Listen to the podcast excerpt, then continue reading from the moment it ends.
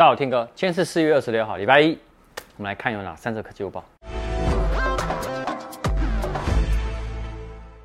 第一则呢，华硕它在五月十三号凌晨一点台湾时间，iPhone 八那个邀请函呢已经正式发出了哈。那你可以看到年初呢，啊、就是第一季啦 R G Phone 5它推了高通八八八 S 八八八的那个新的电竞手机嘛。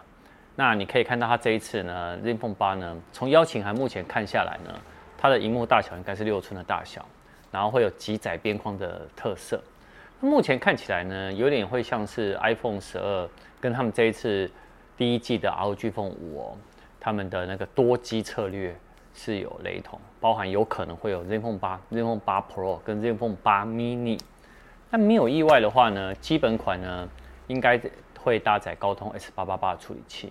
那我觉得 ZenFone 8 mini 呢，应该的处理器呢，应该会比较呃低贵一点。好，那到底会不会是？你也知道 ZenFone 7他们呢是什么翻转镜头嘛？那不晓得这一次会不会有翻转镜头的设计呢？我们大家拭目以待。我们来看第二则哈，那个四月二十四到五月二号，在台北松高呃微风松高的户外广场啊，有一个 OPPO 的快闪店。那里面呢，其实。好像哎，快闪店而已嘛，但你错了，里面有一个 OPPO X 二零二一的卷轴式的荧幕的概念手机，它在你那边呢有正式展出哦。那什么叫卷轴式的概念手机呢？就是它以卷轴方式哦，把一部分的柔性的 OLED 面板哦藏于机身以内，然后按下呢电源键，然后它就会干嘛？从六点七寸呢展开到七点四寸。那借此呢，可以实现哦零折痕的这个效果。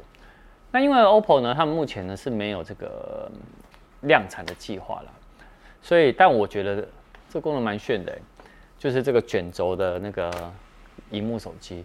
所以呢，如果你有到附近的话，我建议你哦去看一下，我觉得是真的蛮酷的。那我也希望它可以实现呢，因因为以今年来说，折叠手机呢，我觉得越来越多厂商。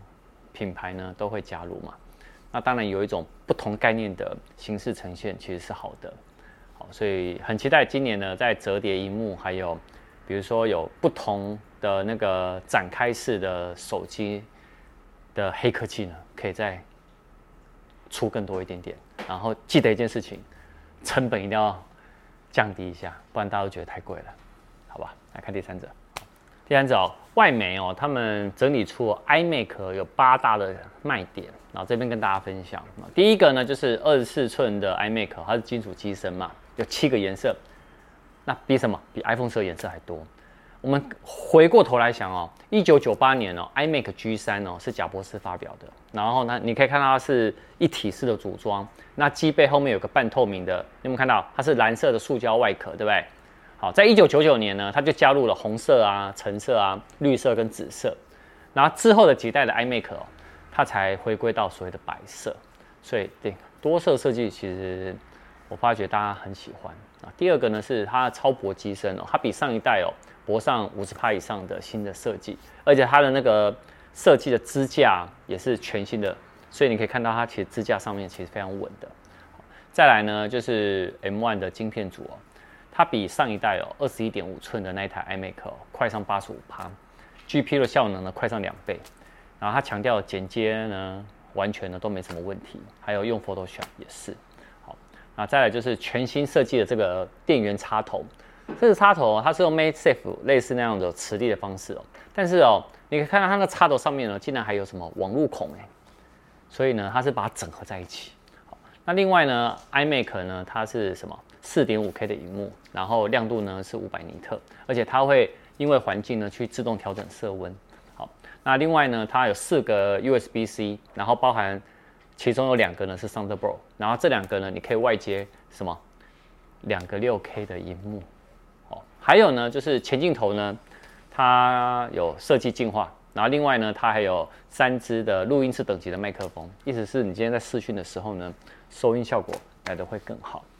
那最后呢，它的喇叭有六颗喇叭啦，然后有那个杜比音效，杜比世界杜比音效的资源，所以他也强调说，你用这个荧幕来看影片的话，那个呈现效果应该是蛮好。好，然后最后呢，就是它那个 Magic Keyboard 啊，是全新的哈，因为它有 Touch ID。然后你可以看到 Magic Keyboard 跟它的滑鼠呢，也是多色设计，所以觉得这个应该要赶快，如果有机会的话，要来开箱一下，分享给大家。好，今天晚上有小技巧，大家呢一定要记得看哦。晚上见，拜拜。